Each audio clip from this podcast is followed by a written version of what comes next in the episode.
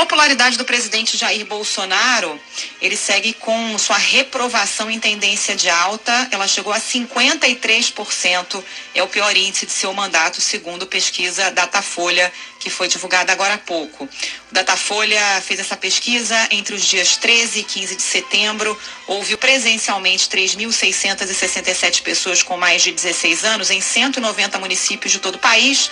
A margem de erro de dois pontos para mais ou para menos.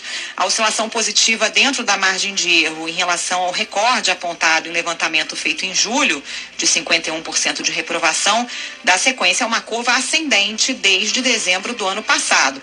Ascendente no sentido de que a reprovação vai subindo, né? É, cada vez mais gente reprova o presidente Jair Bolsonaro. Ele é avaliado como bom ou ótimo por apenas 22% da população, é, uma oscilação negativa dos 24% da pesquisa anterior que já indicava o pior índice de seu mandato. Consideram regular 24% é o mesmo índice de julho. Pesquisa, portanto, feita aí depois dos atos antidemocráticos do dia eh, 7 de setembro. Nessa rodada, o Datafolha identificou um aumento mais expressivo da rejeição ao presidente entre quem ganha de 5 a 10 salários mínimos e entre as pessoas com mais de 60 anos. Entre quem tem mais de 60 anos, essa reprovação passou de 45% para 51%.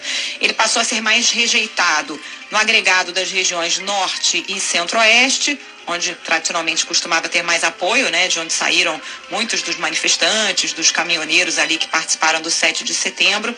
Por lá, sua rejeição subiu de 41% para 48%. O perfil de quem rejeita o presidente segue semelhante ao já registrado antes.